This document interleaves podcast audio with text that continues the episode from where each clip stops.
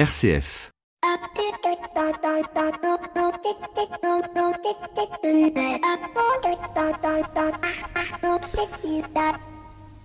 Bonjour à toutes et à tous. En préparant cette émission, j'ai pris conscience d'une chose effrayante.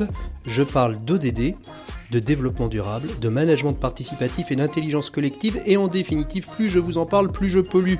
Car pour réaliser cette émission, j'ai utilisé un cloud pour stocker les éléments nécessaires, pris le train, puis le taxi, imprimé ma page, sans oublier le flux numérique qui vous permet de recevoir chez vous, dans votre voiture ou sur l'appli RCF, l'émission de ce jour.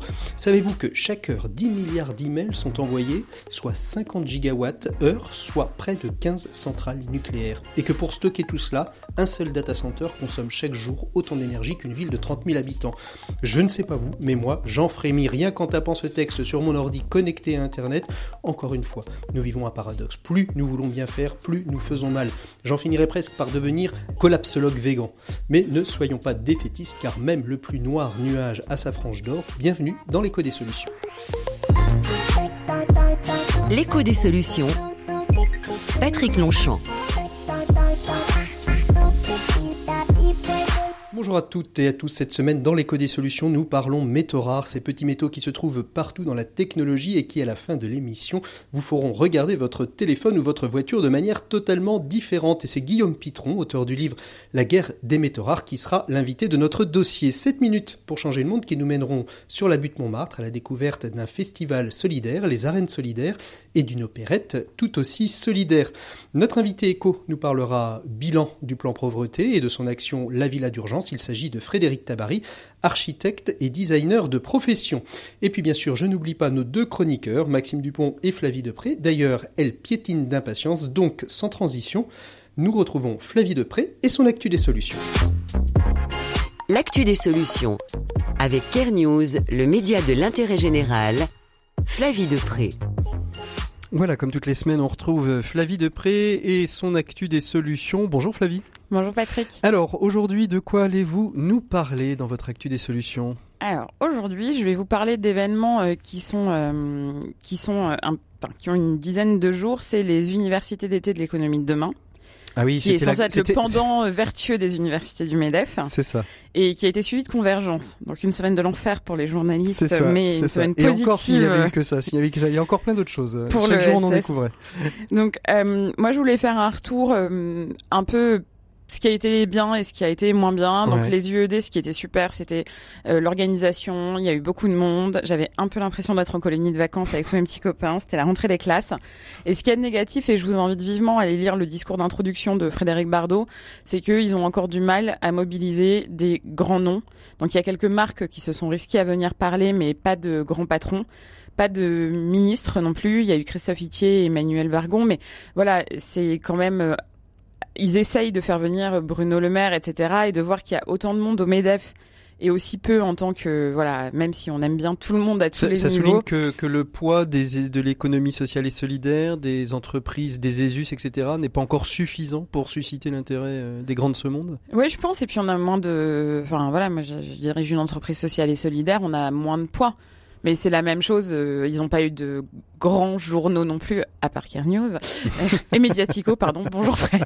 Mais euh, voilà, non, mais en fait c'est juste que ça mobilise moins. Mais est-ce que c'est notre faute à nous parce qu'on n'est que dans l'entre-soi et pourtant j'ai trouvé vraiment que cette édition ouvrait quand même le panel. Si vous voulez, Mhm. il n'y avait pas que les Golden Boys de d'habitude. On était moins en vase clos que sur certaines choses. On a appris des choses. Il y avait des discussions un peu différentes. Ça, ça veut dire que, en gros, euh, les universités de l'avenir, il y a des gens qui y sont venus au-delà du périphérique de Paris. Voilà, exactement. Il n'y avait pas que des Parisiens et pas que des gens de l'ESS. C'était bizarre d'ailleurs. non, mais voilà, c'était juste mon, mon point de vue et je, Oui. je pense qu'il est partagé. Mais après, le bon signal, c'est qu'il y a quand même eu du monde.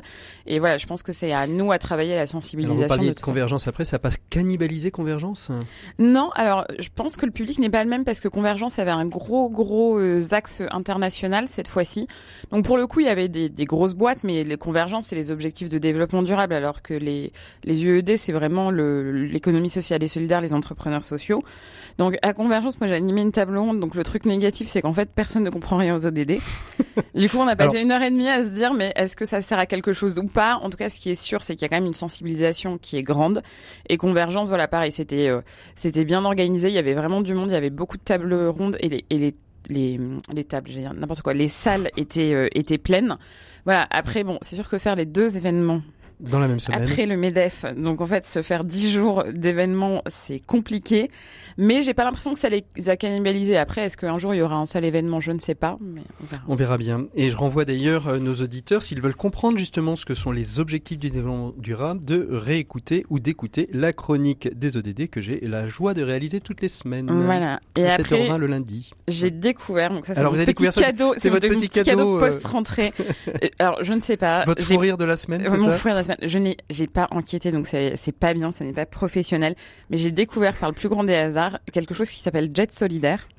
Donc qui vous permet en fait, qui affrète des jets et des hélicos pour les particuliers et les gens qui ont de l'argent, j'imagine, parce que louer un hélicoptère c'est pas comme prendre le métro, mais qui euh, s'engage à faire des dons à des associations et aussi, il faut le souligner, enfin c'est ce qu'ils disent, à euh, opérer des vols gratuits pour les assos euh, ou bien pour les ONG.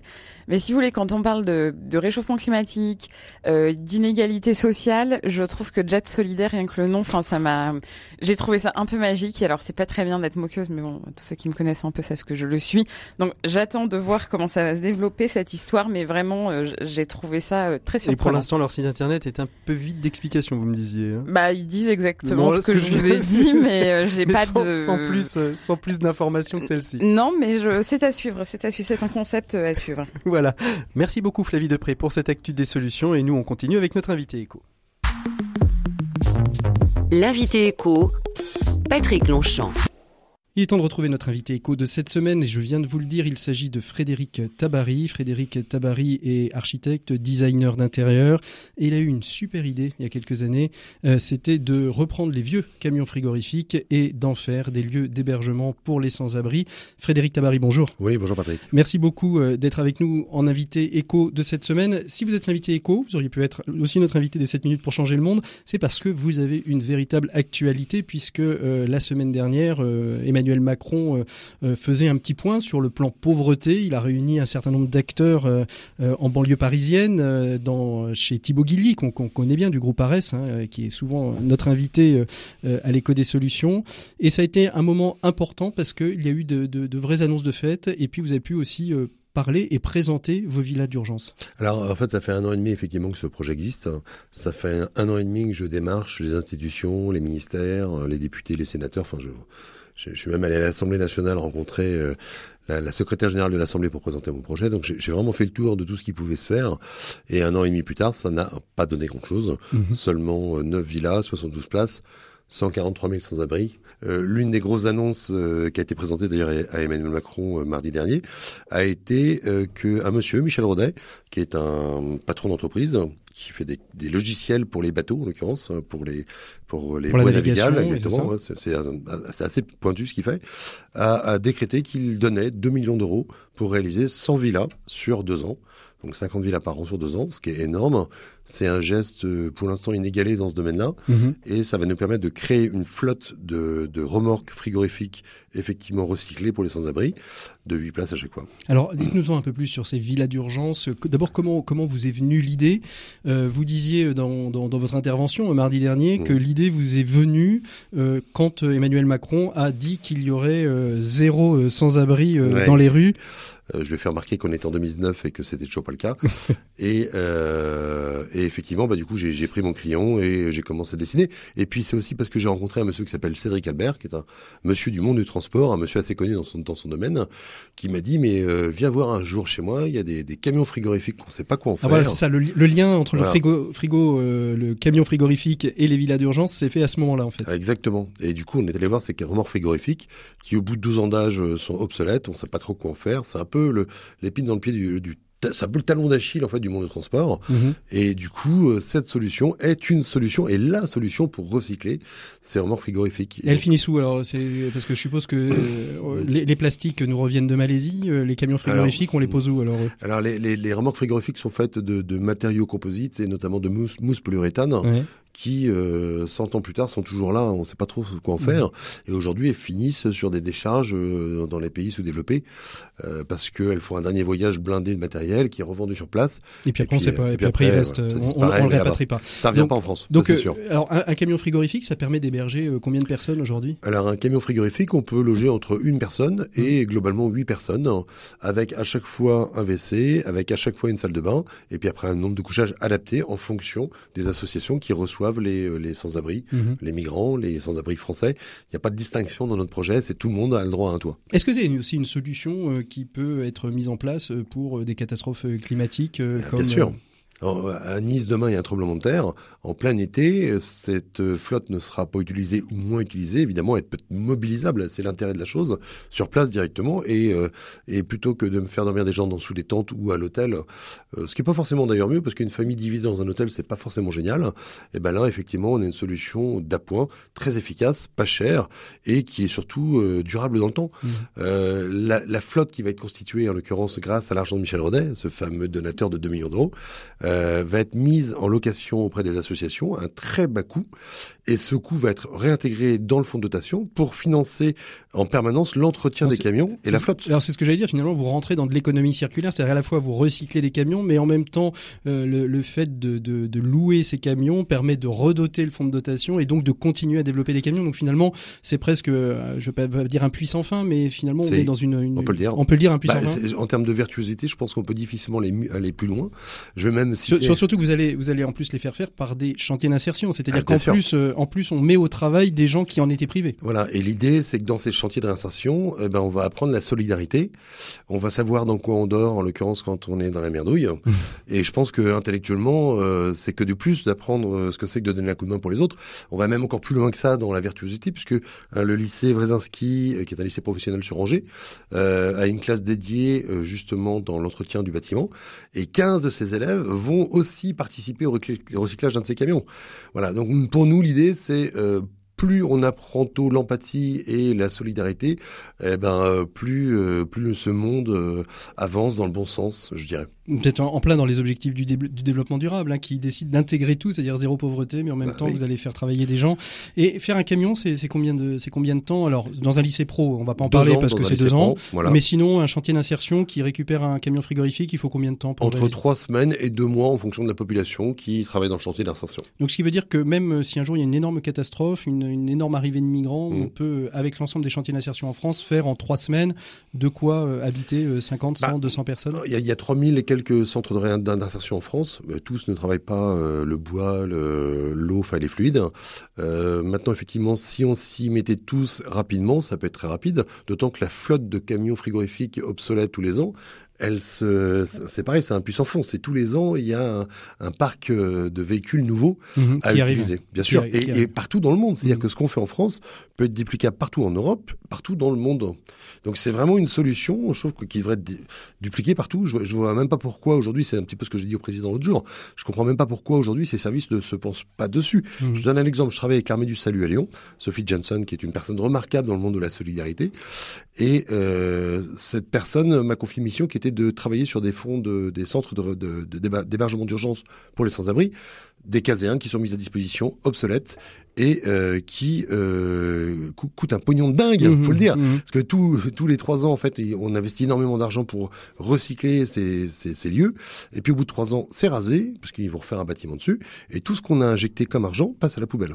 Alors, euh, bah, si on veut vous aider, on peut trouver euh, des, des éléments sur internet. Bien sûr, vous tapez vous tapez une ville en urgence ou le fonds de dotation Lunae qui peut accepter vos dons évidemment pour faire grossir la flotte et donc de nouveaux habitats d'urgence pour les sans-abri. Merci beaucoup euh, Frédéric Tabary d'avoir été notre invité éco de cette semaine. Nous on ouvre tout de suite le dossier, euh, presque sans transition puisqu'on va parler de la guerre des métaux rares, de vous savez tous ces petits métaux qui se retrouvent dans nos téléphones portables et qui euh, sont très très rares dans le monde et qui posent de, véritables problèmes en termes justement de, recyclage des déchets. Merci beaucoup Frédéric Tabary et nous on continue tout de suite le dossier et on ouvre le dossier de l'écho des solutions.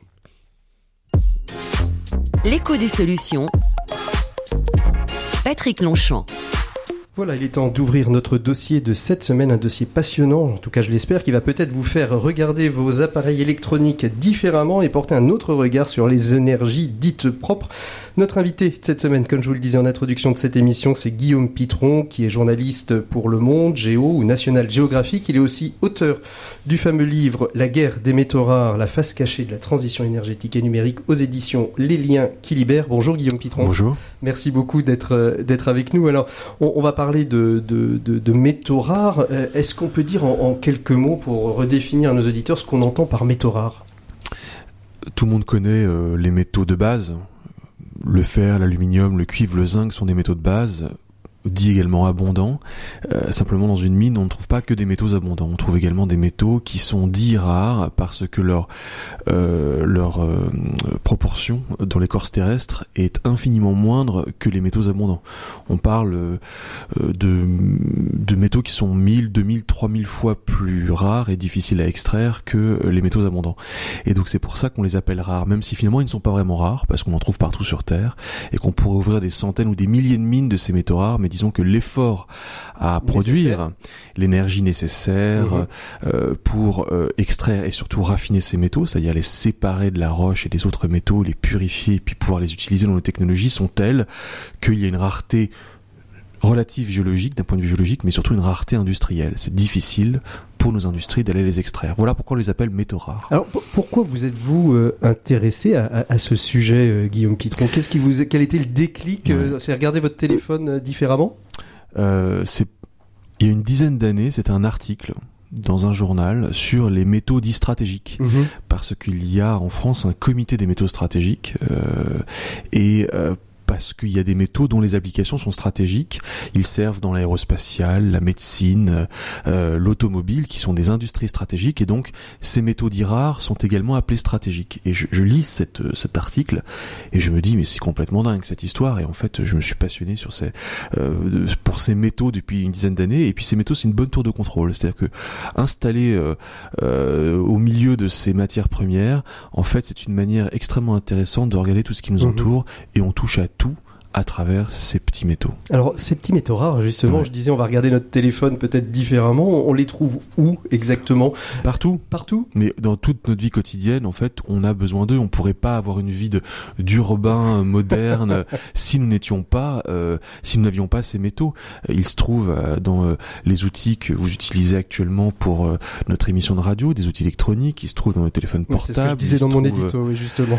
dans les éoliennes, dans les, enfin pour une bonne enfin pour pour euh, pour mmh. certaines éoliennes il se trouve également euh, dans les voitures électriques. Donc en fait notre vie moderne dépend de ces métaux qui ont la particularité euh, d'avoir des propriétés magnétiques optiques catalytiques extraordinaires.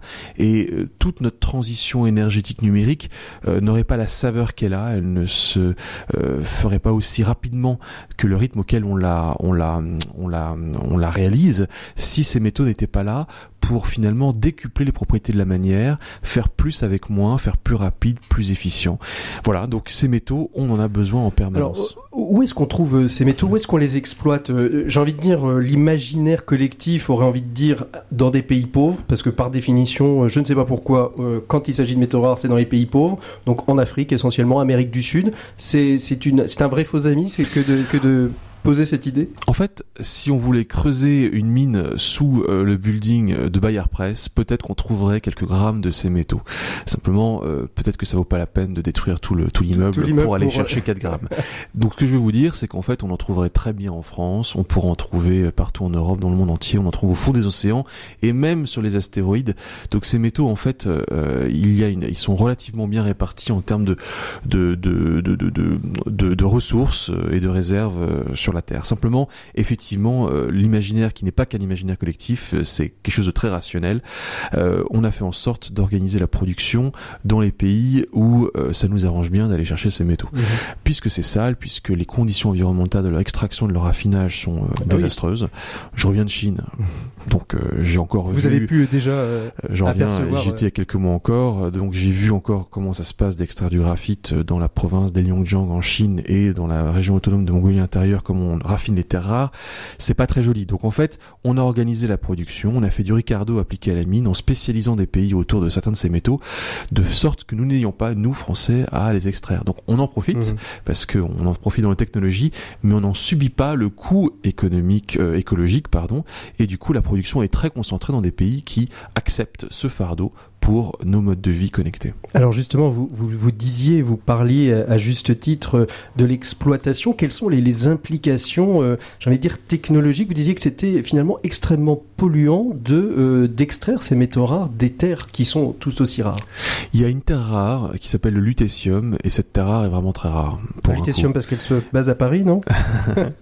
Euh, Pourquoi elle s'appelle lutécium C'est bonne. Il doit y avoir une raison d'ailleurs que je ne connais plus, euh, mais en fait, ce lutécium pour arriver à un kilo de lutécium raffiné pur, il faut 1250 tonnes de roche donc vous avez un ratio de 1 à 1 million 250 000 entre euh, le gisement et euh, le produit fini. Le lithium sert notamment dans les IRM. C'est ce que j'allais dire. Personne n'a envie d'imaginer vivre sans IRM, mais néanmoins euh, notre santé a un coût parce qu'elle se paye de la santé d'autres personnes à l'autre bout du monde.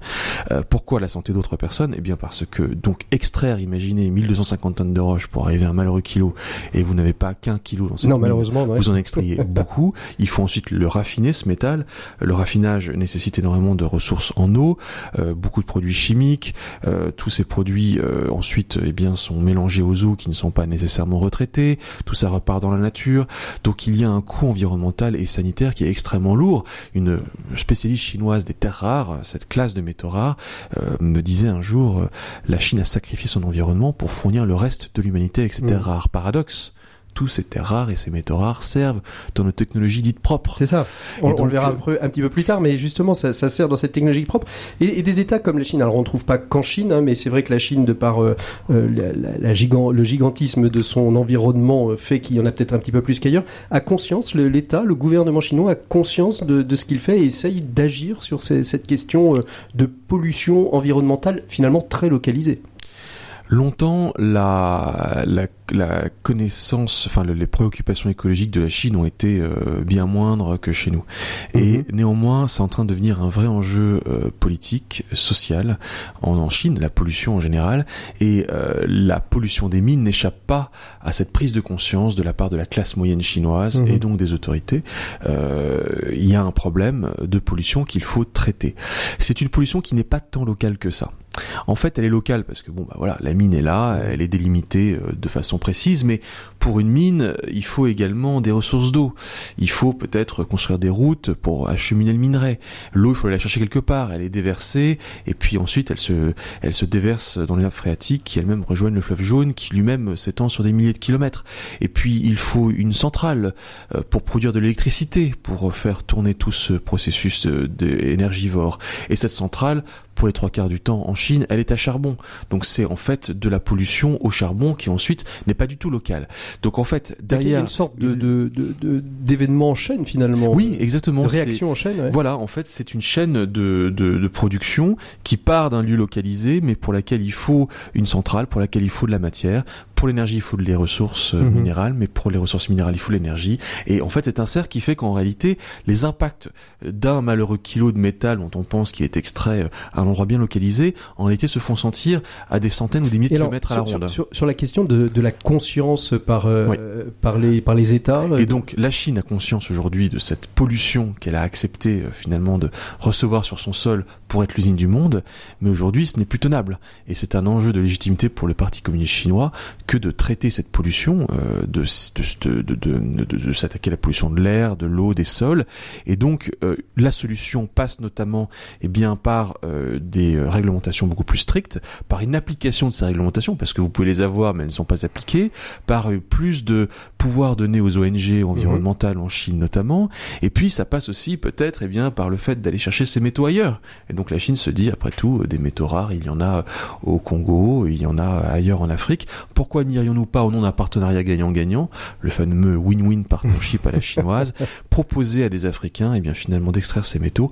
Comme ça, nous allons délocaliser la pollution. Oui, d'accord. Disent les Chinois. Enfin, ils le disent pas, mais en fait. Euh, C'est-à-dire pour moins polluer chez eux, on va, on va polluer chez les autres, c'est ça? Ce qu'on a fait avec eux. Nous, les Occidentaux, avons délocalisé notre pollution il y a 30 ans, et les Chinois appliquent cette recette qui fonctionne très bien, mais ailleurs. Alors, la question des métaux rares, elle pose une question aussi euh, très très géopolitique, hein, parce que comme vous le disiez, elle, elle, intervient dans énormément de d'éléments euh, liés aux nouvelles technologies, à la green tech en particulier. Je pense particulièrement aux voitures, mais pas que. Il y a aussi euh, les éoliennes, il y a aussi le photovoltaïque, etc. La question géopolitique qu'on peut nécessairement se poser aujourd'hui, c'est finalement ceux qui détiennent ces terres rares, ces métaux rares, sont-ils les futurs maîtres du monde? Je pense que on a pu parler de pétromonarchie et c'est pas euh, exagéré de parler de métallo-État. Mhm. Euh, nous avions, euh, nous avons toujours une géopolitique du pétrole. On sait que le XXe siècle n'aurait pas été identique si jamais il n'y a pas eu de pétrole. Et puis nous cherchons à nous débarrasser du pétrole parce qu'en plus ça pose des tas de problèmes géopolitiques et nous basculons dans un, âge d'énergie verte et nous allons, selon les magnifiques mots de Yannick Jadot, dépendre du soleil et du vent. c'est la déclaration écologique la plus inepte de dix dernières années, en réalité nous allons dépendre de ces métaux, il va bien falloir aller les chercher quelque part. Et donc oui, il y a des États qui sont en train de devenir très importants et qui vont devenir de plus en plus importants dans les prochaines décennies mmh. parce qu'ils ont ces métaux. Euh, L'Indonésie est riche de nickel et d'autres métaux comme l'étain, euh, qui c'est pas forcément rare mais important pour l'électronique. Euh, là, le cobalt euh, s'extrait notamment en République démocratique du Congo. la Bolivie, le Chili, l'Argentine sont riches de cuivre, extrêmement important le cuivre pour la transition énergétique et euh, de lithium. Euh, donc tous ces métaux rares ou pas rares vont devenir extrêmement importants. Des États peuvent devenir aussi importants que l'Arabie Saoudite demain, mhm. à condition, à condition de savoir non pas seulement extraire le métal, mais savoir en garder la valeur ajoutée. Et donc tout l'enjeu pour ces États, ça va être non pas de vendre le minerai, mais de vendre le produit fini avec le métal à l'intérieur. Un peu finalement comme le, chocolat et le cacao euh, qui est produit en Afrique et qui est transformé en France et finalement la, toute la richesse, elle est dans la valeur ajoutée. mais d'ailleurs, nous ne vendons pas du raisin. Non, nous vendons, du, vin. Et vous avez tout à fait raison. Alors justement, la France, dans tout ça, où est-ce qu'elle se situe euh, dans ces terres rares? Alors d'abord le territoire, j'ai envie de dire, métropolitain, et puis après euh, dans ces territoires euh, ad extra. Alors, qui dit géopolitique dit que forcément, eh bien, les Chinois se disent si on a la matière, on va la garder, et donc euh, les Français ne vont pas nous acheter euh, la terre rare, ils vont nous acheter le Huawei, le téléphone, et pourquoi pas la batterie de la voiture électrique. Donc, effectivement, à un moment, la question se pose de se dire mais comment est-ce qu'on fait pour échapper à ce goulet d'étranglement? Est-ce que nous basculons d'une dépendance à une autre, d'une dépendance aux pétromonarchies à une nouvelle dépendance mmh. à ces États miniers tels que la Chine? Et donc, pour échapper à cette dépendance, euh, il faut peut-être qu'on regarde un petit peu ce qui se passe chez nous. Alors, éventuellement dans des pays amis, l'Amérique avec laquelle on a peut-être des, des, des, des, on peut plus avoir des plus d'acquaintance culturelle, euh, plus d'acquaintance avec peut-être une une, une, une, une, relation commerciale plus plus mhm. stable, euh, marquée euh, empreinte d'un saut de confiance plus fort qu'avec la Chine. Et puis à un moment, faut peut-être se dire, bah c'est encore plus simple d'aller chercher chez nous. Au moins, on sera tranquille.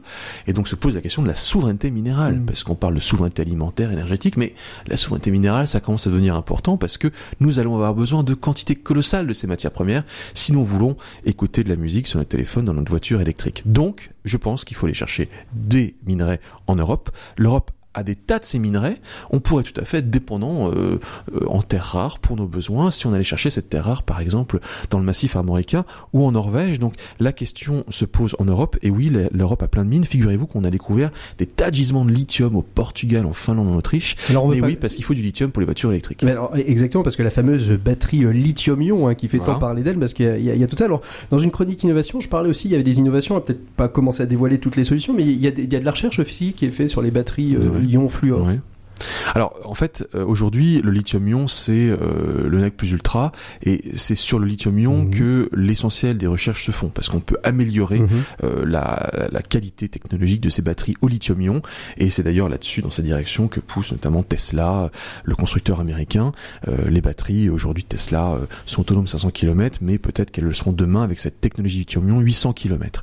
Alors forcément il y a d'autres façons de s'y prendre et peut-être qu'on peut remplacer lithium par autre chose.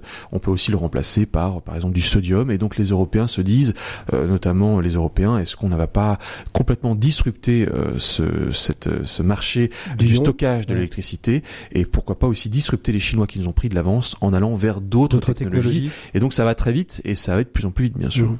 Alors on, parlait du, paradoxe de l'énergie verte et dite verte, mais en fait aujourd'hui, comme vous le disiez, hein, cette énergie elle est absolument pas verte parce qu'elle nécessite énormément d'éléments euh, qui eux ne sont pas propres, soit en amont, soit euh, en aval euh, de la technologie qu'on va avoir entre les mains. Voilà, en amont parce que comme on a on a expliqué un petit peu comment ça se passait, donc pour faire du propre il faut faire du sale. En aval, vous l'avez dit, bah, pourquoi? Parce qu'à un moment il va falloir les recycler ces technologies. Mais comment est-ce qu'on recycle des métaux rares qui sont mélangés à d'autres métaux dans vos téléphones et dans vos voitures? C'est très compliqué de les séparer, les alliages, de désaller les alliages. Et ça c'est un processus qui est énergivore, chronophage, qui nécessite également des produits chimiques pour faire la séparation, donc c'est tellement cher que finalement on ne le fait pas.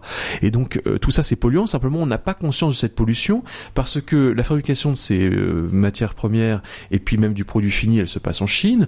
Le recyclage, on envoie ça dans des cargos en espérant que ça passe la douane sans que les douaniers s'en rendent compte, et puis on renvoie ça dans des décharges en, Afrique. Donc en fait, on ne profite que de la technologie à l'instant où elle n'émet rien, c'est-à-dire euh, votre téléphone ou votre éolienne qui n'émet pas de CO2, et, mais on ne voit pas tout l'amont et tout l'aval, et donc finalement cette pollution loin des yeux, loin du cœur. Alors justement, il n'y a, pas, a pas des lois sur le, sur le recyclage aujourd'hui, euh, de lois internationales, de lois françaises. Euh, en France, on a l'écotaxe, la fameuse écotaxe mmh. qu'on prend sur tout le matériel électronique. D'abord, est-ce qu'elle est efficace? Et puis en termes de recyclage aujourd'hui, où est-ce qu'on en est? Est-ce qu'il y a vraiment une possibilité de recycler euh, nos voitures, nos téléphones, nos éoliennes, nos panneaux photovoltaïques? Tout est recyclable. Et donc, à quelques rares exceptions près, on peut tout recycler. Euh, simplement, il n'y a pas dans la loi euh, un article qui dit que euh, eh bien nos téléphones portables ou nos voitures électriques doivent être recyclés à tant de pourcents. Et donc du coup, euh, alors après, ça, dépend. Il y a des métaux où par exemple le recyclage est obligatoire. On est obligé de recycler le plomb en France. Hmm. On le recycle à 99%. Le plomb des batteries de voitures thermiques parce qu'il y a un enjeu évidemment euh, de santé publique euh, compte tenu de la pollution du plomb. Mais sinon, la loi n'est pas très claire sur le recyclage des terres rares ou du hmm. cobalt. donc en réalité, l'industriel il fait comme ça l'arrange, c'est-à-dire comment c'est le moins cher. Et si c'est plus cher de recycler que d'aller directement à la mine se resservir et puis de se débarrasser euh, des métaux non recyclés qui terminent dans des euh, coulés dans du béton dans des ronds-points, c'est comme ça que ça va se faire. Aujourd'hui, tout l'enjeu, toute la question, c'est celle du prix. Mmh. Le marché va où se trouve le prix, sauf à ce que nous réinventions une autre façon de faire, mais dans laquelle le prix ne soit pas la fonction de tout. Et ce jour-là, peut-être, on pourra recycler 100% des métaux. Est-ce qu'aujourd'hui, il y a des entreprises qui sont plus vertueuses euh, que d'autres, c'est-à-dire qui vont vraiment faire un travail d'éco-conception? Alors, dans, dans le domaine du téléphone, on pense bien évidemment à Fairphone, hein, qui est euh, celui qui est le, plus en vogue aujourd'hui. Mais est-ce qu'il y a des entreprises, des gros industriels, je pense à Schneider Electric, etc., qui pourraient éventuellement vraiment travailler dès le départ à, faire des, des, de la technologie la plus propre possible, même si on sait que le 100% mhm. propre n'est pas possible? C'est important l'éco-conception. Ça veut dire qu'avant même de fabriquer une voiture, par exemple, mhm. on l'éco-conçoit. C'est-à-dire qu'on fait en sorte de penser à son recyclage de sorte que son recyclage soit le plus simple possible. Et euh, l'éco-conception, par exemple, est très en vogue dans le monde de la euh, de l'automobile. Mhm. Et les industriels de l'automobile sont très en avance par rapport à d'autres à d'autres industriels. Ils ont conscience de ces problèmes de matières premières. Ils savent que c'est euh, difficile à extraire. Il y a eu une espèce de coup de semonce en 2010 quand la Chine a, imposé de façon informelle un embargo sur les terres rares à destination du monde occidental. Et donc, on est soucieux dans le monde automobile de mieux éco-concevoir les voitures pour pouvoir mieux ensuite les recycler et peut-être moins dépendre de ces métaux. C'est toujours une histoire de dépendance. Donc euh, voilà par exemple dans le monde automobile un, un, monde qui se soucie davantage de ces problématiques-là. Le Fairphone, vous le, souhaitez, vous le, vous le citiez, est très intéressant. Euh, L'idée du Fairphone, c'est de faire en sorte en fait que eh bien tous les composants du Fairphone soient euh, séparés et non pas collés les uns des autres, de sorte que au moment de pouvoir le réparer, eh bien il n'y a pas à le démonter de façon trop mmh. complexe. On facilite le démontage, on facilite le remplacement d'une pièce par une autre et on facilite in fine le recyclage à condition que voilà les composants ne soient pas fondus les uns aux autres et qu'ils soient facilement séparables les uns des autres. Donc effectivement, un bon exemple c'est Fairphone. Euh, D'ailleurs, pardon un petit point, mais Apple n'est pas euh, tout mauvais. Mhm. Euh, les derniers rapports de Greenpeace sur la question de savoir comment Apple extrait des métaux et suit sa chaîne d'approvisionnement montrent que Apple fait des efforts et euh, répond aux injonctions des ONG environnementales et essaye d'améliorer aussi ses process. Mhm. Est-ce que la, la pollution pollution engendrée par la fabrication. Euh, et je pense particulièrement à tout ce qui est éolien, photovoltaïque. Euh, mmh. euh, finalement, est-ce qu'on pollue pas davantage que le gain qu'on va avoir pour sauver, sauver la planète avec des énergies dites propres? En fait, il faudrait comparer ça aux technologies thermiques. C'est-à-dire que dans la phase de fabrication, ça nécessite beaucoup plus de matière et beaucoup plus donc de pollution pour fabriquer une technologie verte. Euh, parce que ben euh, une grosse centrale à charbon, euh, eh bien c'est moins polluant pour la même quantité d'électricité produite que des dizaines, des centaines, des milliers d'éoliennes qui vont être éparpillées. Et donc c'est plus c'est plus matériel intensive comme on mhm. dit, c'est-à-dire que ça nécessite plus de matière, donc plus de pollution de fabriquer la technologie verte. En revanche, là où la technologie verte a un avantage, c'est par rapport au fait que eh bien elle va effectivement dépendre du vent ou du soleil plutôt que du charbon ou du pétrole. Ça, s'équilibre finalement In fine, ça va être plus avantageux euh, d'avoir une technologie dite verte qu'une technologie euh, à charbon. Mhm. Après, il faut savoir quand même que cette technologie verte est intermittente et que pour compenser l'intermittence, on va faire ce qu'on fait en Allemagne, c'est-à-dire reconstruire des industries, mhm. des, des, des, centrales à charbon pour compenser l'intermittence verte. Donc c'est un processus, c'est un calcul excessivement complexe que de savoir à l'arrivée qu'est-ce qui est vraiment gagnant. Moi, je pense qu'il faut euh, échapper au pétrole, au charbon, il faut aller vers quelque chose qui nous permette d'être moins dépendant de ces deux matières premières qui réchauffent le climat. À choisir, je prendrais plutôt les technologies vertes. En même temps, il faut bien comprendre que c'est excessivement complexe de rentrer dans une analyse de cycle de vie de ces technologies, de la comparer aux technologies thermiques, et le tableau n'est ni noir ni blanc, il est entre clair et gris foncé. Alors, ce sont des terres qui sont dites rares. Est-ce qu'il y a des risques Est-ce qu'il y a un risque de pénurie de ces terres? Et, et, à terme, est-ce que s'il y a pénurie, est-ce que ça va pas remettre en cause toute notre transformation euh, digitale, numérique, transition énergétique, etc. Euh, Cédric Villani a écrit un rapport euh, un peu plus tôt, euh, c'était je crois l'année dernière, sur l'intelligence artificielle. Alors on parle mhm. de l'intelligence artificielle, c'est génial, etc. Et puis page 122 du rapport, je crois que c'est page 122, mais il faut du gallium, il faut de l'indium, il faut du silicium, qui n'est pas un métal rare. Mais euh, est-ce qu'on a cette matière? Et si on l'a pas, est-ce que tous nos rêves technologiques, eh bien finalement, ne sont pas caduques? Et donc la question est réelle. et l'état industriel s'inquiète.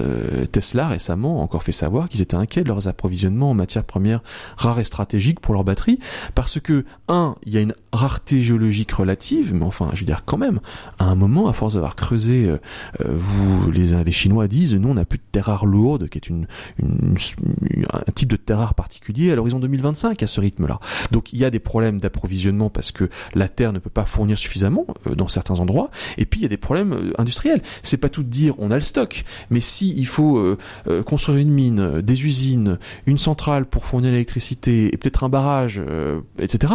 C'est très compliqué. Et donc entre le moment où on dit je sais que la terre rare est au fond de cette mine et le moment où je vais mettre le premier coup de pioche, eh bien, il peut se passer 10-15 ans. Et donc la rareté, elle est aussi là, si vous voulez. C'est tellement compliqué que finalement, il peut y avoir des pénuries, peut-être pas de long terme, mais des pénuries de court terme où, et bien sûr, un marché très restreint, avec une application technologique révolutionnaire euh, qui fait que tout le monde se rue euh, dans nos, dans nos Apple, euh, Apple, Store, pour acheter, et eh bien, effectivement, à un moment, le marché ne peut plus, eh bien, fournir la demande suffisamment. Ce jour-là, on va mettre 500 ingénieurs du MIT dans un laboratoire, on va les enfermer à double tour pendant trois mois en leur disant vous avez trois mois pour trouver la solution, et ils trouveront la solution. Il y aura un substitut. Mais donc il peut y avoir des pénuries de court terme. Des pénuries de court terme. Donc euh, finalement, on, on, ne peut pas se passer des métaux rares aujourd'hui. Impossible. Impossible. Impossible. Notre modernité est organisée autour de ça. Comme dit un Chinois, sans métaux rares, on reviendrait aux années 70. Personne n'a envie de retourner aux années 70. Et, et, encore, dans, dans, votre livre, vous, vous, vous notez hein, que les, les, premiers métaux rares, on les trouve très très tôt, hein, parce que si, mm. c'est rien que les aimants, finalement, euh, c'est, ce sont des métaux rares. Alors,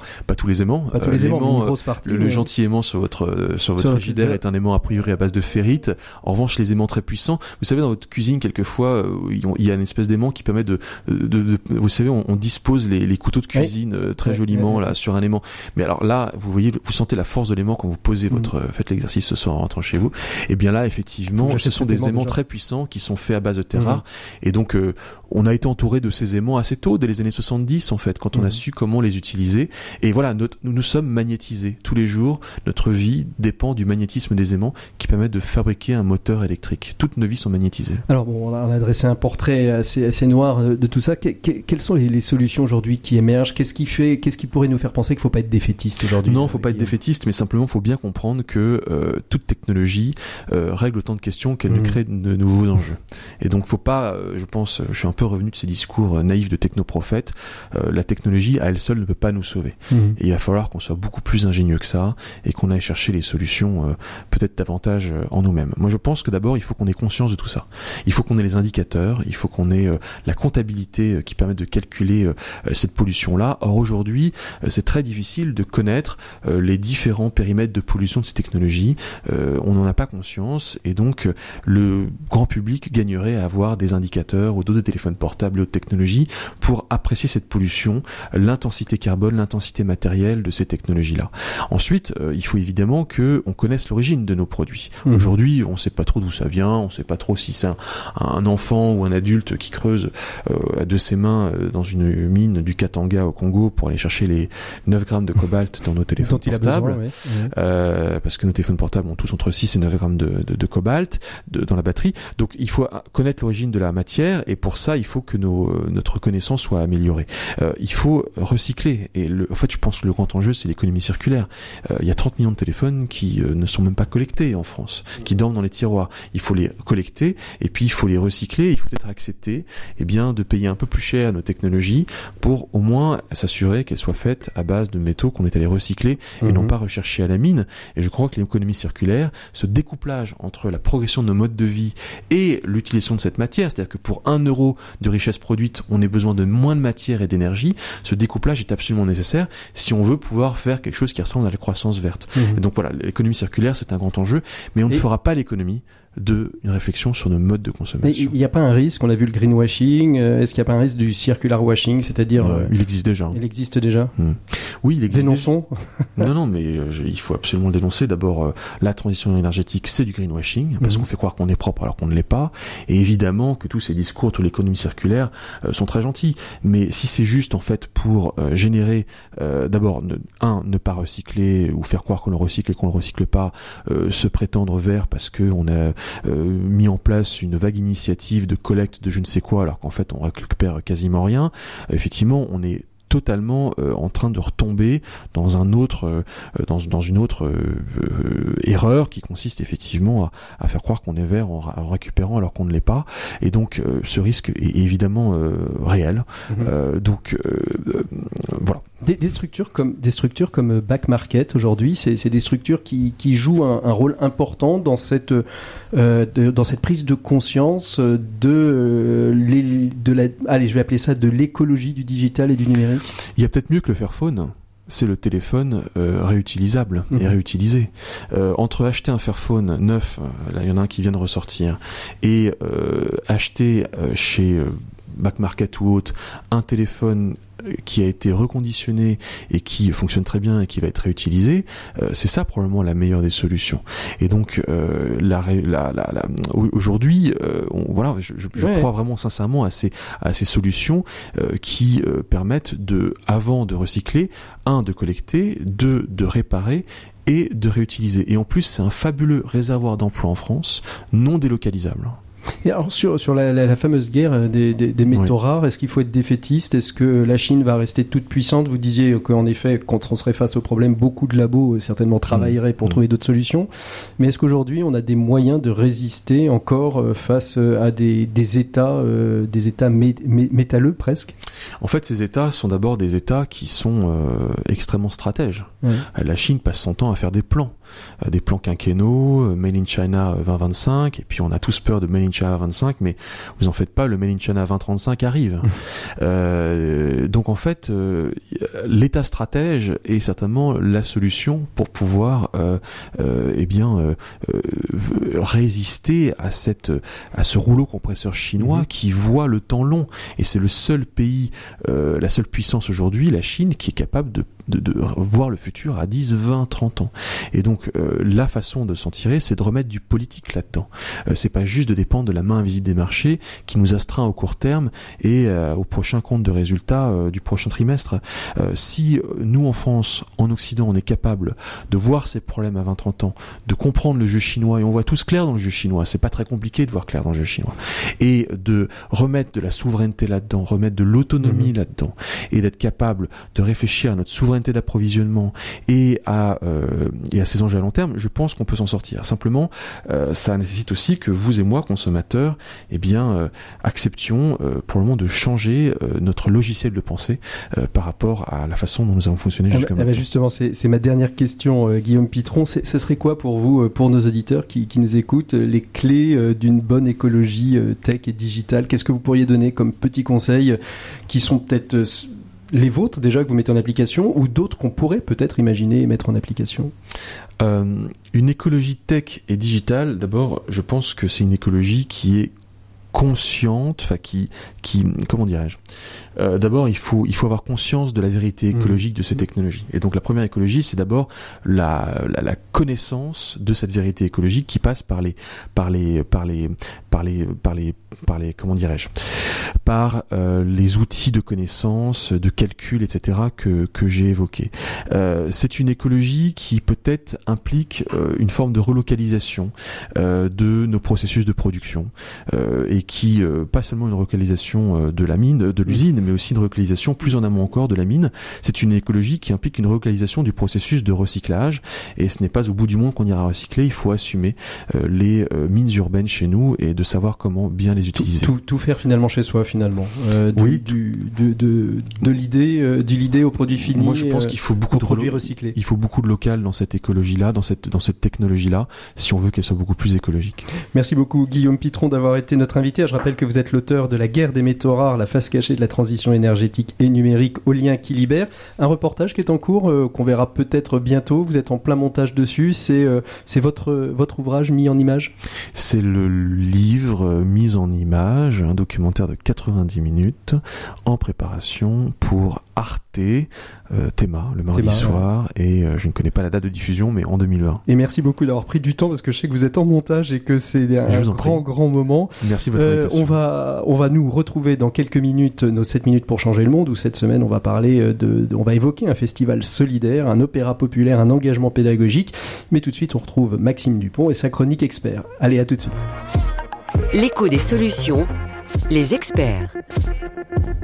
Bonjour Maxime. Bonjour Patrick.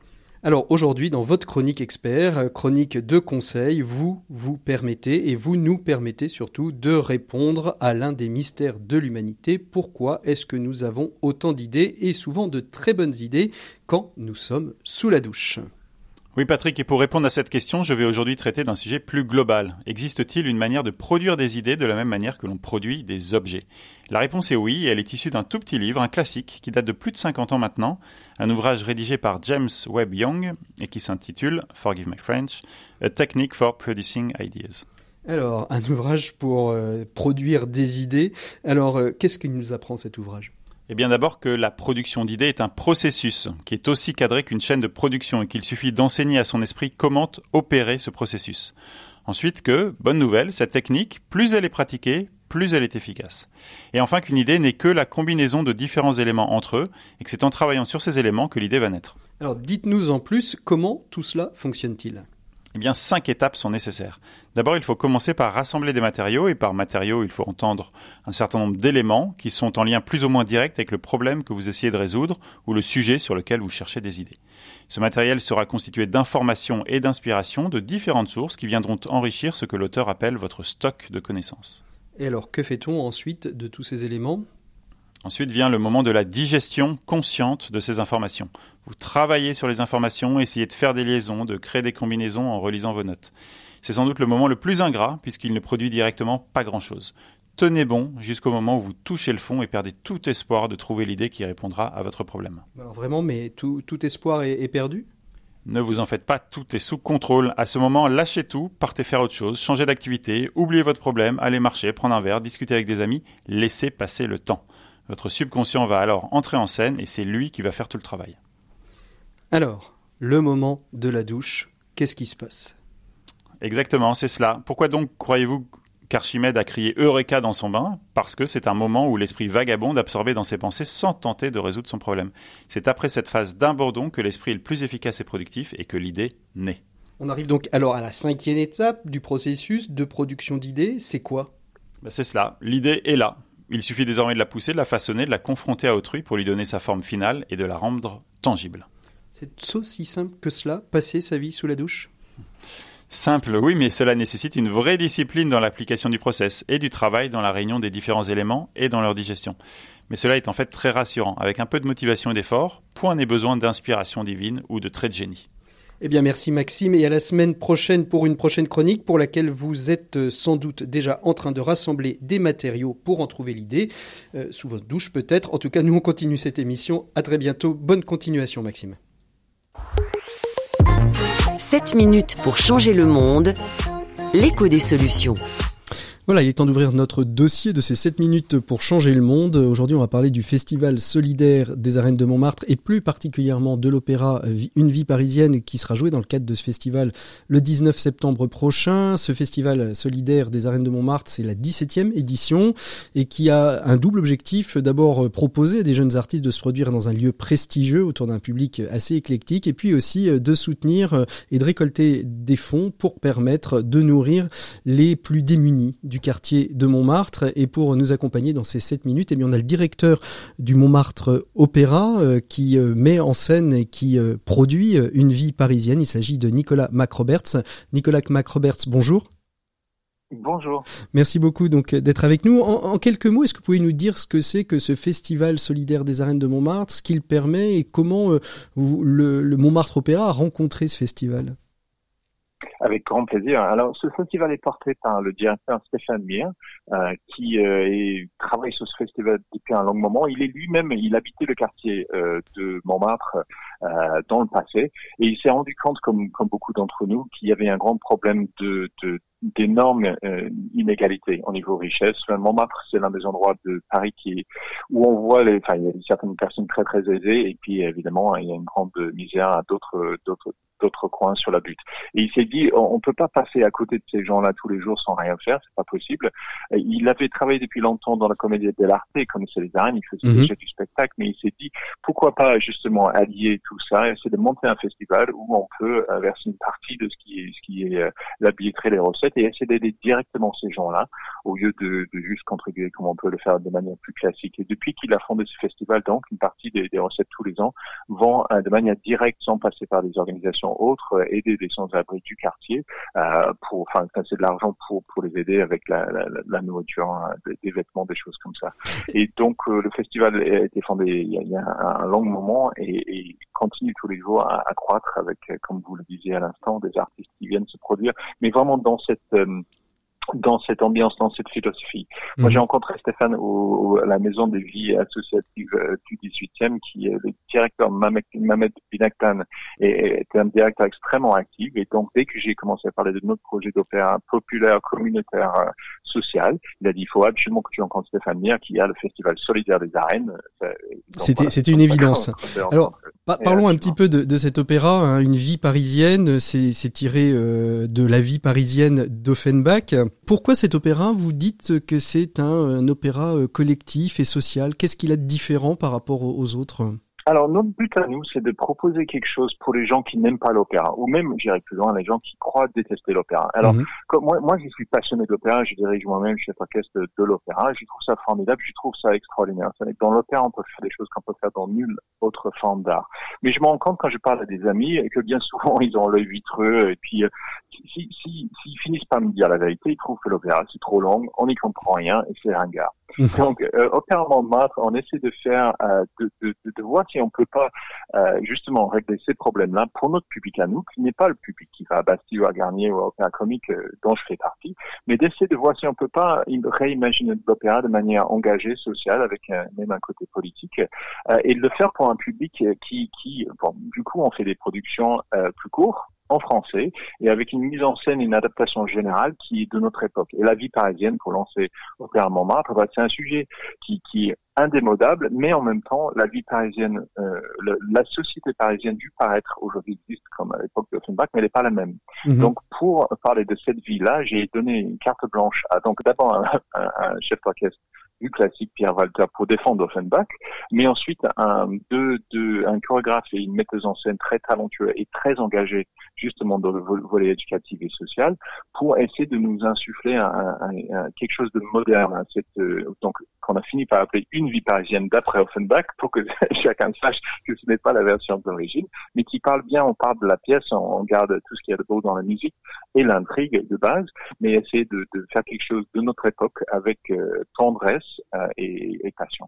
Alors, vous avez aussi voulu euh, que ce, cet opéra soit un lieu important de d'éducation. Il y a un volet éducatif avec un partenariat que vous avez signé avec Like Ton Job. Qu'est-ce qui va se passer? D'abord, Like Ton Job, c'est quoi? Et qu'est-ce qui va se passer? Like Ton Job, c'est une association extraordinaire avec qui j'interviens déjà depuis un moment, la metteuse en scène aussi, euh, montée par Carole Griot, euh, qui euh, qui part du, du, principe que quand on fait des euh, au collège les conseillers d'orientation qui travaillent très très bien évidemment, mais quand on présente les métiers et les avenirs à nos jeunes, bien souvent on est un peu borné. Quand on, leur présente ce qui est droit devant eux, ce qui paraît évident, avec presque un, un, peu de désespoir, ben, voilà, il faut vous orienter orienté dans ces voies-là. Et Carole et donc Like Ton Job se bat pour que les bénévoles comme, moi intervenons euh, dans les collèges pour parler des métiers qui sont pas nécessairement euh, logiques ou euh, mais, mais qui peuvent faire rêver et qui peuvent changer les vies. Moi, je viens, euh, je suis australien, vous l'entendez de mon accent. moi, j'ai rencontré la musique classique et les, arts, les, arts, les spectacles vivants assez jeune, euh, sont, sont des rencontres avec des personnes un peu extraordinaires qui m'ont fait croire que je pouvais faire ce métier-là. Je, ne sais pas, je serais dentiste en Australie, ce serait très bien aussi. Mais disons que donc euh, Carole se bat depuis des années euh, pour que on, traite les jeunes, quel que soit le quartier, de la même manière en proposant toutes les possibilités euh, de métiers. et du coup, on allie ça nous avec l'approche de, de, présenter nos métiers de scène, chorégraphie, création de costumes, de scénographie, de chef orchestre, des métiers qui que, que mhm. bon bien sûr souvent, on n'a jamais parlé à, ces jeunes de ces métiers-là. Et puis, il y en a qui peuvent aller dedans. Enfin, j'en suis preuve. Merci euh, beaucoup. Alors donc on peut soutenir hein, ce projet en allant euh, bien évidemment écouter une vie parisienne euh, ce 19 septembre. Vous allez après tourner un petit peu partout, peut-être en France et, en Europe. En tout cas, on va suivre vos projets avec beaucoup d'intérêt. Merci beaucoup Nicolas Macrobers d'avoir été notre invité de ces 7 minutes pour changer le monde. Merci à vous. la semaine prochaine, on parlera de tout à fait autre chose. On parlera d'investir en bourse, de comment on joue en bourse et surtout comment on peut jouer de manière responsable. Ce sera l'émission de l'éco des solutions de la semaine prochaine. En attendant, je vous souhaite une très très belle fin de journée à l'écoute des programmes de RCF.